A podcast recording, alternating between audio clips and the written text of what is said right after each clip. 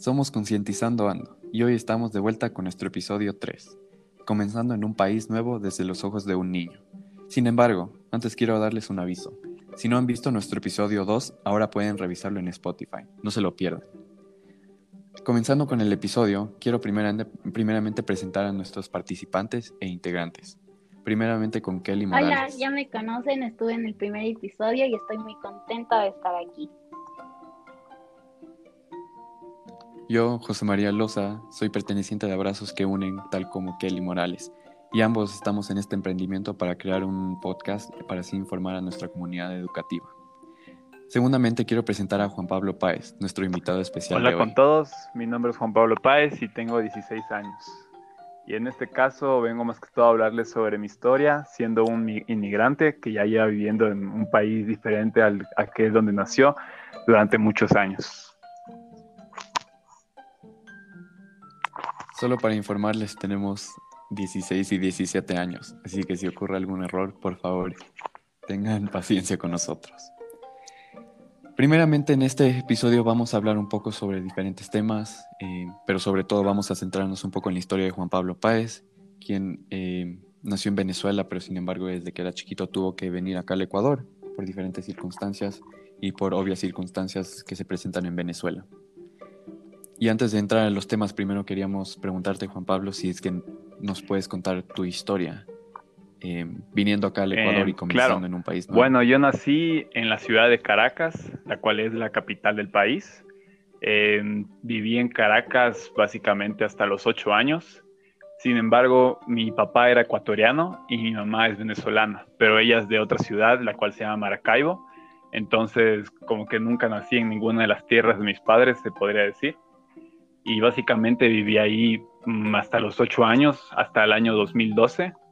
Y justo en ese año mis padres tomaron la decisión de irnos a vivir a otro lugar eh, por distintas razones, entre ellas en sí, digamos, la situación del país no era de que estuviera mejorando, eh, de hecho estaba un poco empeorando, a pesar de que el momento en que yo me fui diría que aún no empezaba tanto la crisis. Y básicamente en el año 2012 llegué aquí a Ecuador pero por suerte para mí fue mucho más fácil por el hecho de que mi papá ecuatoriano y ya teníamos una base aquí en Ecuador, por el hecho de que yo también conocía el país y había venido varias veces acá al país y también ya tenía familia acá, por lo cual digamos que se podría decir que el hecho de adaptarse resultó mucho más fácil acá. Y desde entonces he vivido aquí y actualmente ya llevo ocho años viviendo acá, eh, lo cual es ya mitad de mi vida y me considero también un en parte ecuatoriano. Y eso sería principalmente mi historia. Quería saber si es que, perdón por interrumpirte, pero eh, quería saber si es que nos puedes contar un poco más como tus circunstancias y un poco como la información em, eh, para contextualizar un poco sobre cómo era tu vida allá en Venezuela antes de venir acá. Claro, claro. Bueno, yo la verdad es que en sí mm, siempre tuve, mi papá tenía un buen trabajo, mi mamá, mi mamá como tal no trabajaba, eh, pero siempre tuve buena comodidad. Por ejemplo, nunca es de que haya faltado un plato de comida en la casa, gracias a Dios. Además, en el momento en el cual yo vivía ahí, digamos que la situación económica del país no es la misma que se está viviendo hoy en día. De hecho, en ese instante yo me recuerdo que básicamente podía comprar algo con 25 bolívares, por así decirte, cosa que hoy en día es casi imposible, ya que gracias a la inflación y el precio ahorita del bolívar es bastante fuerte, ¿no?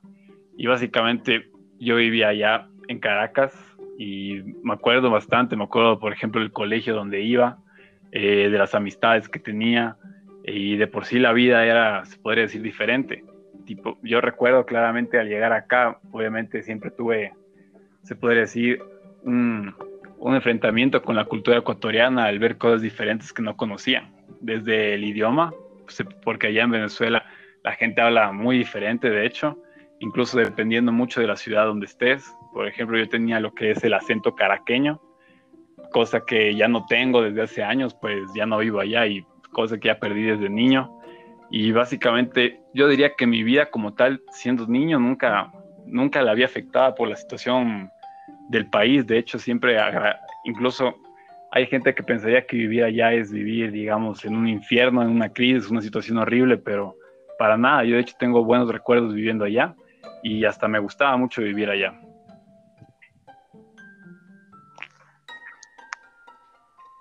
Em, creo que realmente es interesante ver cómo todos los medios em, nos presentan esta perspectiva de Venezuela como realmente si fuese todo miseria. Y no quiero realmente contradecirlo porque no vivo y no puedo, no estoy en esa situación, gracias a Dios, pero sé que sí hay algunos aspectos positivos a pesar de toda la crisis que está ocurriendo. Y me parece muy interesante la manera en la que cambiaste toda esa perspectiva, porque realmente, al menos en mi opinión, no sé si esto es lo mismo contigo, Kelly, pero siempre tenía esa visión como de miseria en, la, en Venezuela. Y sé que no has vuelto, nos has dicho que no has vuelto eh, al país, creo. Pero sí, es un poco interesante, no sé o qué sea, sí, viéndolo en noticias, creciendo, solo viendo noticias de eso, uno se ve, uno se se imagina Venezuela de otra forma, pero si uno se, ve, se comienza a pensar y, reflexionar sobre eso, tiene una cultura muy rica, eh, con familias, mamás, personas, y, eso crea como un ambiente amigable. Y además las noticias siempre como exponen lo peor, en decirlo así, eh, de, una, de un país o de una ciudad y nos estamos olvidando lo lindo que es un país.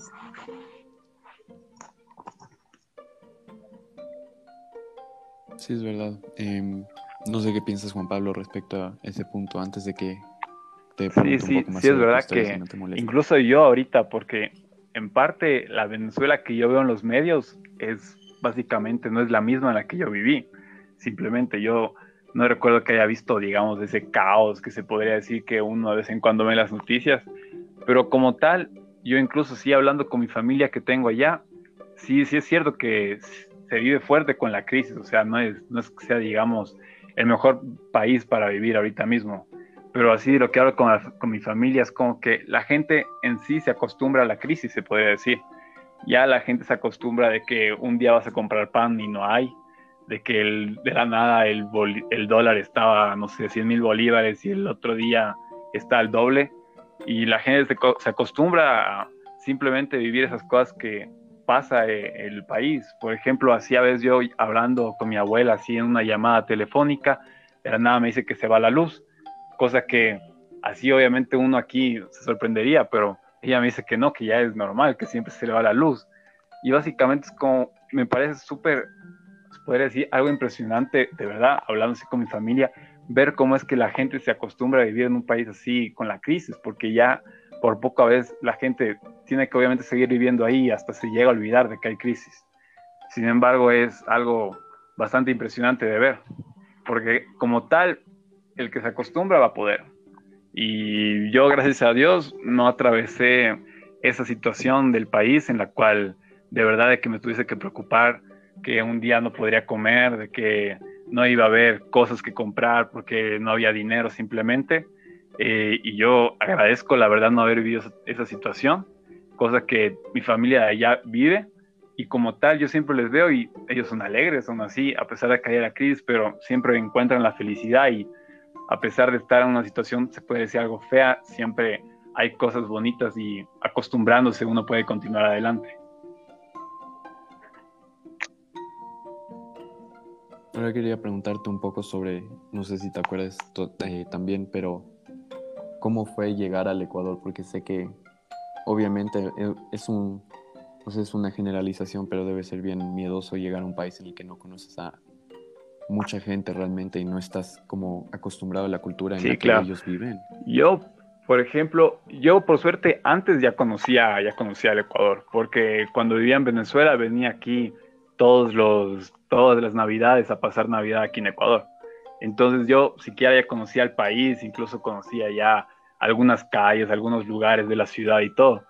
Y, pero mi recuerdo como tal, llegando, ni bien llego, es ir a la casa donde voy a vivir, que básicamente la casa donde vivo es la casa donde mi papá creció de niño, pues que es una casa que estaba en la familia durante mucho tiempo y básicamente era aprovechar algo que ya se tenía para vivir y tengo un claro recuerdo del día que yo solamente llego y abro la puerta de la casa y fue como que eso me cambió totalmente. Pensar que iba a vivir en ese lugar el resto de mi vida, eh, tan solo pensar qué es lo que iba a hacer.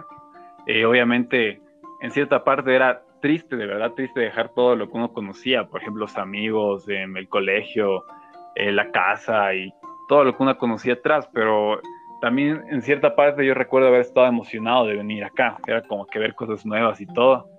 Y la verdad es que yo también las primeras noches simplemente, y si me acuerdo pasé llorando así como tal, era llorando y mis papás consolándome al lado y tratando de así hacerme saber que todo va a estar bien y que todo va a estar mejor en cierta parte. Es como que no es, no es fácil así cambiarse el país de, de, un día para el otro. Es un, un proceso que lleva bastante tiempo y también desde entonces era adaptarse y también a la larga construir una nueva vida aquí, pues porque uno deja todo lo que tenía atrás y no hay que adaptarse a nuevas cosas. Y también tan solo recuerdo que una de las cosas que más miedo me daba era ir al colegio, ir al colegio así en Ecuador, ver nuevas experiencias, cosa que recuerdo bastante que tenía mucho miedo el primer día de colegio, pero con el tiempo me fui adaptando y hice nuevas amistades. Y la verdad es que por otra parte las amistades que tenía ahí atrás simplemente las dejé allá en Venezuela y no, no es que mantenga ninguna relación con nadie fuera, con nadie de allá. Básicamente sería solamente reducido a mi familia y ya. Pero como tal, sí, siempre va a ser algo duro cambiarse de país. Incluso yo diría que hasta para un niño, a la vez que puede ser un poco más difícil, pero un poco más también más fácil a la vez. Porque en el niño es como que el niño todavía le falta cosas por explorar, cosas que no conoce, cosa que al cambiarle como que solamente le aumentas el mundo de las cosas que va a explorar. Pero a la vez eso puede ser un poco más difícil para el niño.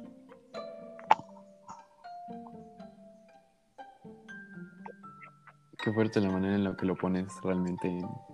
O sea, de lo que entiendo, estuviste en una situación afortunada antes de irte, pero aún así, obviamente es una situación difícil porque tienes que dejar tu cultura, tienes que dejar tu familia, tienes que dejar tu, básicamente tu vida entera atrás porque es por el bienestar de tu familia misma y de tu, y de tu hermano y de tus papás. Kelly, no sé si tienes alguna un comentario o alguna pregunta. O sea, me imaginé todo lo que el Juanpa dijo. Y, o sea, sí, ponerse en el zapato de uno, eh, sí debe ser medio duro, duro en sí. Y también, como eres un niño, em, pues te puedes sentir un poco emocionado de conocer nuevas cosas. Y pues sí, me parece una historia muy interesante. Sí, es verdad. Y quería preguntarte un poco sobre el aspecto cultural, porque entendí a partir de lo que nos contaste que ya en sí hubo un proceso como de asimilación, por así decirlo, porque estuviste tan pequeño aquí en el Ecuador que realmente adoptaste de cierta manera la parte ecuatoriana. Y obviamente es entendible hasta cierto punto porque tu papá es, em, es ecuatoriano, pero tal como dijiste, tu acento venezolano eh, y supongo que también tus costumbres que tenías ya las dejaste casi por completo. Y quería preguntarte y queríamos preguntarte si es que piensas que dejaste tu cultura por completo o siempre como que permanece algo de ahí. O sea, la verdad es que no podría decirte que la dejé por completo, por completo, porque igual todavía sigo en constante, podríamos decir, contacto con la cultura venezolana.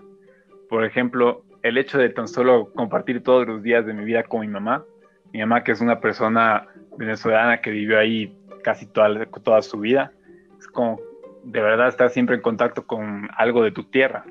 Incluso ella en mí, yo estoy seguro que ella en mí también sigue estando en contacto con su tierra. Y me parece algo súper bonito siempre aprender cosas de Venezuela a través de mi mamá. Así siempre a veces ella me habla sobre alguna frase que se dice en la ciudad donde ella vivía y cosa que siempre estoy de verdad en constante contacto. Sin embargo, es cierto que el hecho de que haya cambiado de países no, poder decir, me limitó bastante el, desarrollo cultural que pude haber tenido allá. Por ejemplo, muy como ya habíamos dicho, el hecho del acento, o sea, yo estaría seguro que si me hubiese quedado allá, hablaría de una forma totalmente distinta a la que hablo ahorita. Ahorita yo incluso uso expresiones quiteñas, expresiones ecuatorianas, y básicamente mi manera de hablar no es una manera, digamos, que se pueda relacionar con un venezolano como tal. Eh, pueda que a veces, cosas que yo ni yo me doy cuenta, eh, de vez en cuando cuando hablo, yo sé, con algún familiar de, Venezuela, pueda que me salga un acento diferente sin que yo me dé cuenta, la verdad. Sin embargo, aún así en mi día a día no es en la que yo hablo, si se podría decir de esta manera. Pero también, incluso en pequeñas cosas sigo en contacto. Por ejemplo, mi mamá, mi mamá al vivir tanto tiempo allá ya se sabe bastantes recetas de Venezuela y tan solo el hecho de que me haga un día de desayuno una arepa, me recuerda bastante a todas las mañanas que pasaba ya también comiendo arepa en restaurantes en diferentes lugares. E incluso se puede decir que a través de la comida eh, uno puede estar en constante contacto con su cultura. Y además, cosa que es muy común aquí en mi casa, en mi familia, eh, normalmente siquiera una vez al año viene algún familiar a pasar eh, algún rato aquí para visitarnos. Y suele ser normalmente mi abuela quien viene y se queda dos meses y cosa que para mí en dos meses uno puede, digamos, conectarse bastante. El hecho de tan solo convivir con mi abuela, como es el caso de convivir con mi mamá, también eh, me conecta bastante al país y a la cultura. Y mi abuela que cocina tantas recetas venezolanas, tan solo comer eso me recuerda bastante al país. Además, tan solo hablar con ella y preguntarle cómo es la situación del país, cómo están todos allá y aprender cosas de, digamos, de su día a día en, la ciudad donde ella vive, pues es un constante contacto con la cultura en sí, pero a la vez el hecho de vivir en otro país de distancia, por ejemplo, yo estoy seguro que hay un millón de cosas de la cultura Venezuela que yo no conozco, eh, mientras que capaz incluso tengo un conocimiento mayor de, de, la cultura ecuatoriana, ya que también incluso se puede decir que en la educación que he recibido es una educación donde de verdad se me ha enseñado pura cultura ecuatoriana, pues esto que vivo en el país del Ecuador. Y en ese caso no es como que haya tenido, digamos, una educación en lo que sería siendo cultura venezolana, o al menos una educación formal, pues que todo lo que he aprendido de la cultura ha sido de lo poco que vivía allá en ese país y del constante, digamos, contacto que tengo con la gente del país. Y en sí, con pequeñas cosas como es la comida y todas esas cosas así.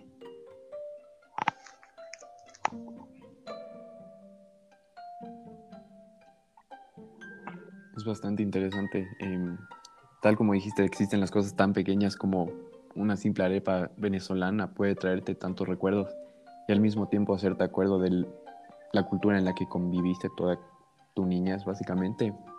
Y aquí quería un poco unir puntos, porque evidentemente existe este proceso de asimilación de cómo adoptar un poco las costumbres de otra cultura para, no quiero decir encajar, pero como para poder, bueno, sí, encajar en la sociedad ecuatoriana.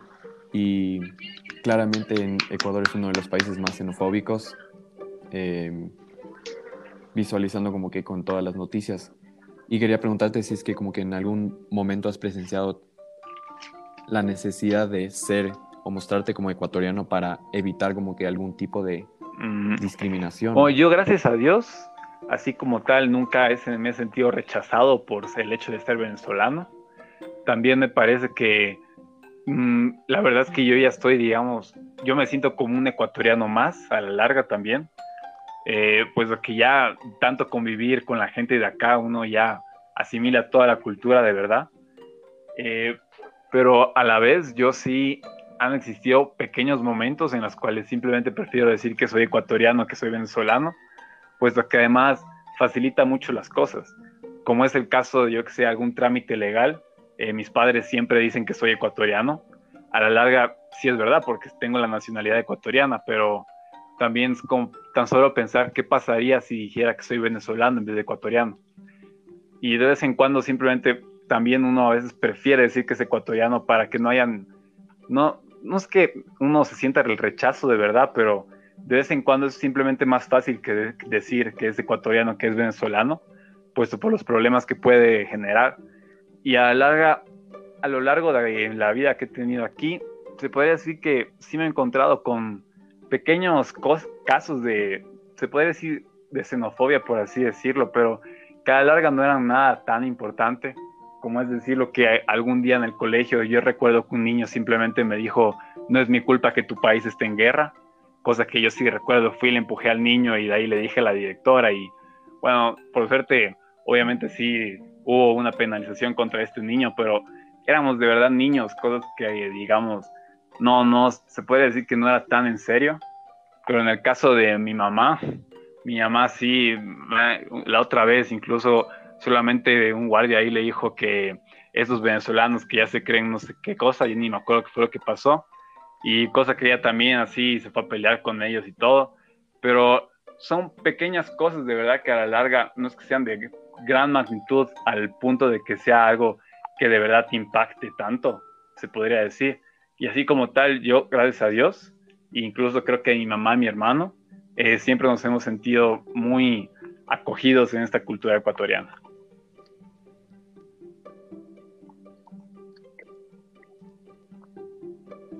Qué bueno. Em, Kelly, no sé si tienes alguna cosa, un comentario. me parece muy bien que como que se hayan sentido cómodos, bienvenidos en el país. Eso es algo siempre bueno. Em, y una pregunta que tenía es, em, ¿con cuál nacionalidad te podrías identificar más? Si es algo que se podría hacer.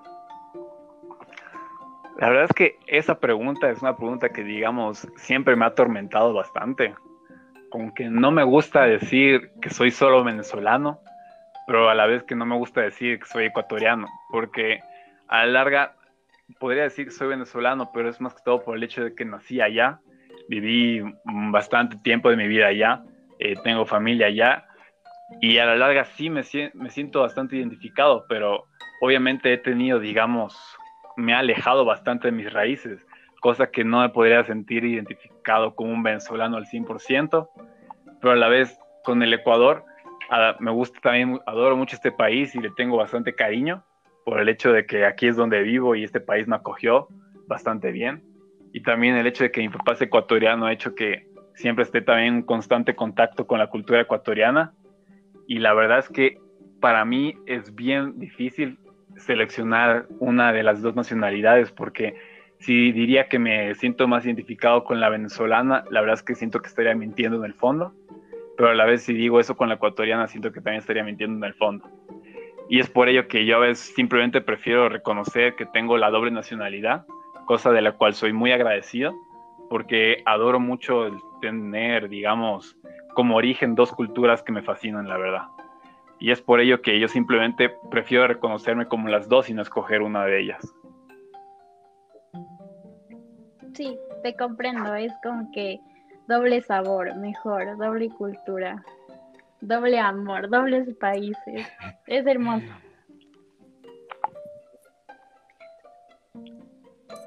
Sí, es verdad. Creo que identificarse con un país sería realmente, no, no quiero decir como una ofensa, pero sería como una mentira, una gran mentira, porque estás mintiendo a ti mismo y al resto sobre quién eres y estás ocultando una parte muy importante de ti.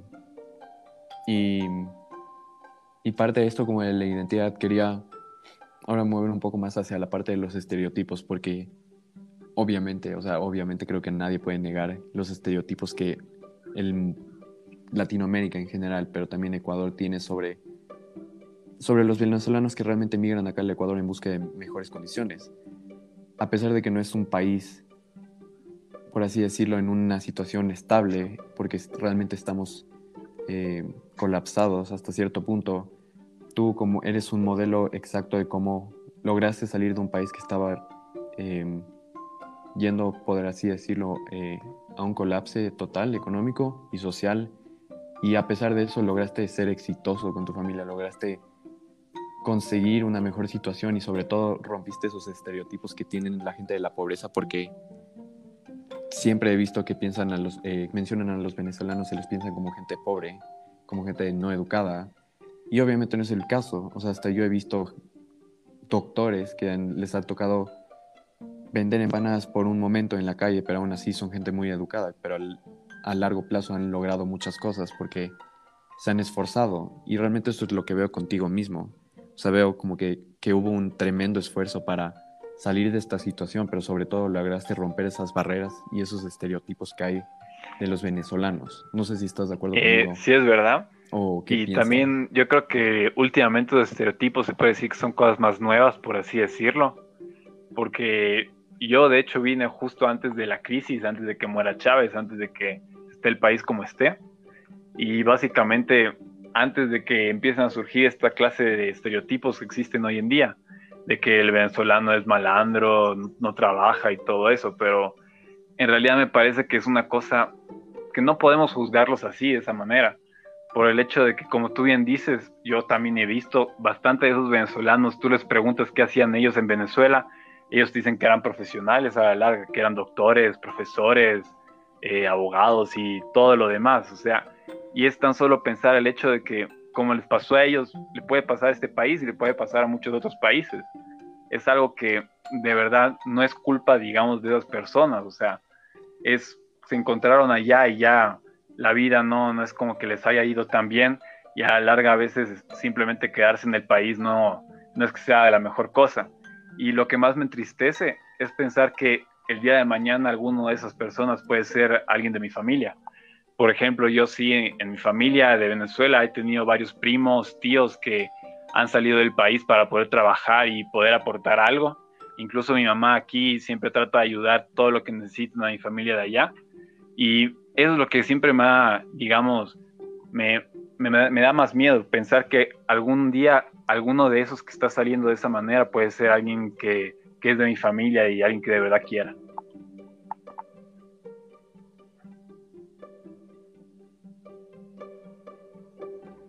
Qué fuerte realmente, o sea, no, en serio es tan como, no quiero decir absurda, pero es como tan irreal la, la situación en la que te tocó vivir y en la que te toca vivir realmente en esta situación como de miedo y de, de realmente miedo sobre lo que puede pasar, porque, o sea, yo realmente agradezco eh, ser muy afortunado de no tener que pasar por eso, pero es un poco como, nos abre mucho la visión de cómo es ser de otro país y tener que venir acá a un país extranjero para poder vivir y poder subsistir, pero sobre todo para poder ser exitoso, eh, porque tu anterior país realmente no pudo proveerte esa oportunidad. Y por eso Kelly y yo queríamos preguntarte si es que, ¿qué emociones o qué, qué pensamientos es lo que se te vienen a la cabeza cuando ves a tu país o mencionas? la verdad es que lo que más me da es tristeza. O sea, pensar que yo vivía allá y que era feliz y que tenía una vida que de verdad me gustaba, con gente que quería, con, digamos, eh, con una situación económica que la verdad es que simplemente que en esos momentos hubiese sido muy diferente. Es una tristeza el pensar que, qué es lo que pasó ahí, el pensar qué pasó ahí en un lugar en el cual yo era tan feliz, un lugar que yo quería tanto, el ver y solamente también incluso a veces me pongo a pensar qué hubiese pasado si me hubiera quedado, o sea, qué, sería de mi vida, cómo estaría, quizás no tendría ni siquiera, no sé, una educación como la que estoy recibiendo acá, eh, los mismos servicios y, digamos, las comodidades que tengo acá, y es una tristeza de pensar que, que, que yo vivía ahí, o sea, simplemente es increíble ver todo, cómo es que todo cambió.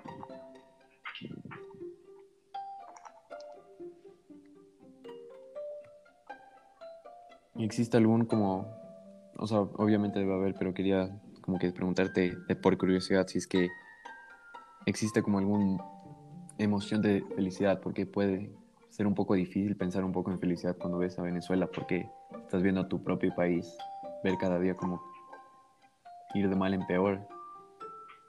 No sé si es que hay como que aún ese sentimiento como de no de volver, pero como de felicidad, no sé cómo explicarlo. o sea, en sí, tengo muchos pensamientos. Yo creo que por sí, viendo las noticias como tal, una felicidad es algo que se da muy raras veces. Por ejemplo, cuando hubo esto de la crisis presidencial, o sea, el hecho de pensar que por fin iba a haber un cambio ahí, un cambio positivo que quizás en unos años iba a permitirme, yo que sé, volver siquiera para visitar. En ese momento yo sí recuerdo que estaba, obviamente había una felicidad, el pensar que iba a cambiar, que mi familia, que la situación de mi familia iba a mejorar. Y también con esas pequeñas esperanzas que uno tiene a veces, de solamente sentir que capaz sí puede mejorar o que puede haber un cambio. O si no, con cosas, digamos, diferentes como es, yo que sé, tan solo en el mundo de deporte, eh, ver que, yo que sé, algún atleta venezolano hizo algo, que alguien, así algún, algún venezolano hizo algo importante, también es cierta felicidad y cierto orgullo de la tierra de uno. Sí. Me alegra realmente que haya algo, o sea, haya como esperanza porque, o sea, yo soy una persona extremadamente negativa, pero, y no puedo realmente ponerme en esta situación, pero eh, me hace feliz saber que hay al menos algo como de esperanza de que mejore. No sé qué piensas, Kelly. O sea, yo estoy realmente. Sí, o sea, cacho que la esperanza es algo muy bueno que tener, eh, que aunque todo malo, entre comillas, pase, hay una florecita que siempre te hace tener esperanza y ver la cara positiva de cosas. Ahora, una pregunta que Hochi y yo teníamos es, ¿hay algo en particular así mm, exacto que extrañas? O sea, mm, sí pueden haber varias cosas quizás que simplemente no me acuerde, eh, pero yo creo que lo principal es simplemente la familia. Por ejemplo, mi familia, la verdad, vivía simple en otra ciudad que no era Caracas, era una ciudad que se, llama, que se llamaba Maracaibo. Y yo sí recuerdo varias veces así hacer el viaje en carro de Caracas a Maracaibo para visitar a mi familia y tener esas reuniones familiares en casa de alguna tía y todo eso. Siempre son cosas que, aunque viví de pequeño, siempre me fascinaron, de verdad. Conocer incluso primos que ni sabía que existían y estar en contacto con familia en sí es una de las cosas que, digamos, que extraño más. Poder así tan solo ir a abrazar a mi abuela, a mis tías y conocer a mis primos y todo eso. Sí, qué interesante. Jochi. Qué lindo. Me parece tan lindo eh, ver cómo extrañas realmente tu cultura. yo no soy venezolano realmente y no soy tú, pero me pone muy nostálgico realmente solo la manera en la que lo pones. Sí. Y Creo que en general las... No, te preocupes. Perdón. o sea, que te hace reflexionar full. Como que eh, pensándolo bien así, como que eh, mi papá de Colombia, o no, por ejemplo, no sé, pero yo como que simplemente como que sé que es de Colombia y que vino aquí y todo eso, pero ahorita con estas conversaciones sí te pone como cosas en perspectiva, porque yo simplemente nací aquí en Ecuador, em, tengo como que ya la doble nacionalidad en papel y todas esas cosas, pero sí te hace pensar, o sea, eh, cómo mi papá vino y esas cosas, porque uno simplemente dice vino y vino, pero no, hay, hay mucho más ahí, como que hay profundidad. Y pues eso.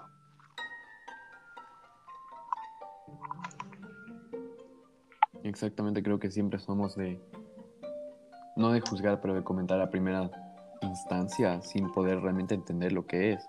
Y eso es una, una acción como egoísta, por así decirlo, porque, o sea, no somos nosotros los que tenemos que ser forzados a salir de nuestra casa un día de la nada y dejar toda nuestra familia y nuestra cultura por el bienestar eh, propio. Y realmente creo que la manera en la que el Juan Pablo nos ha contado su historia personal y tan íntima o sea, como dice la Kelly, ponen en perspectiva todas las cosas que pasan alrededor y te hacen pensar en cada uno de los casos individuales de aquellos que han venido acá o han tenido que ser forzados a venir a, ya sea a Ecuador o a Colombia o a Perú. Y creo que es, sea, puede ser bastante, porque realmente ha sido una historia larga la que nos ha contado Juan Pablo, pero siempre hay como un poco más que no podremos ver, pero al menos creo que en este episodio podemos ver un poco sobre podemos visualizar un poco la historia desde sus ojos y a pesar de que no es posible, es realmente imposible, eh, creo que nos puede dar un pedacito de lo que significa comenzar en un país nuevo, siendo un niño y desconociendo toda la cultura alrededor.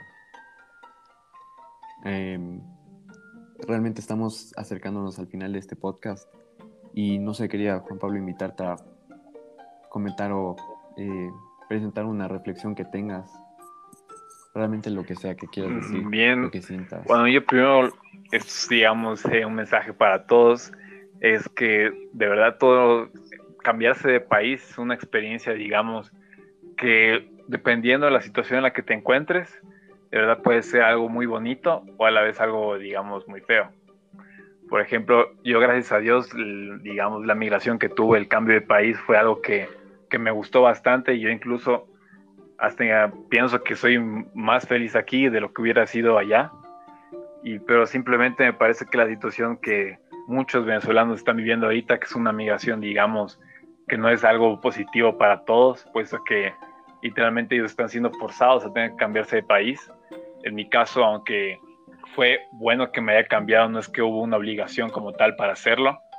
Y es por ello que quisiera que todo el mundo, digamos, de verdad piense que esa gente, digamos, está aquí porque simplemente en su hogar no, no se pueden, no pueden identificarse otra vez y no pueden simplemente, solamente pensar el hecho de que donde el país donde solían vivir ya no es el mismo.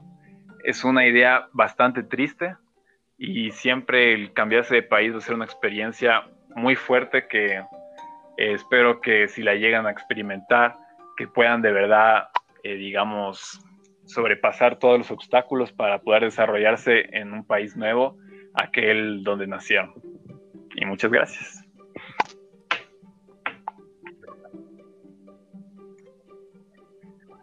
No tengo nada más que añadir porque estuvo resumido perfectamente y especialmente desde la perspectiva de ti, o sea, siendo un, un adolescente que fue forzado y, ah, y fue sometido a esa situación. Entonces creo que realmente no hay nada más que podemos decir que le haga justicia a todo lo que has hecho, lo que has dicho. Kelly, quizá quieres decir algo más. Juanpi, gracias. Como que esta historia nos va a abrir eh, a los ojos a todos Creo que es una historia muy linda, historias de amor, o sea, de felicidad. Y pues nada, gracias por escuchar. El y muchas gracias a ustedes por invitarme. ¿ah?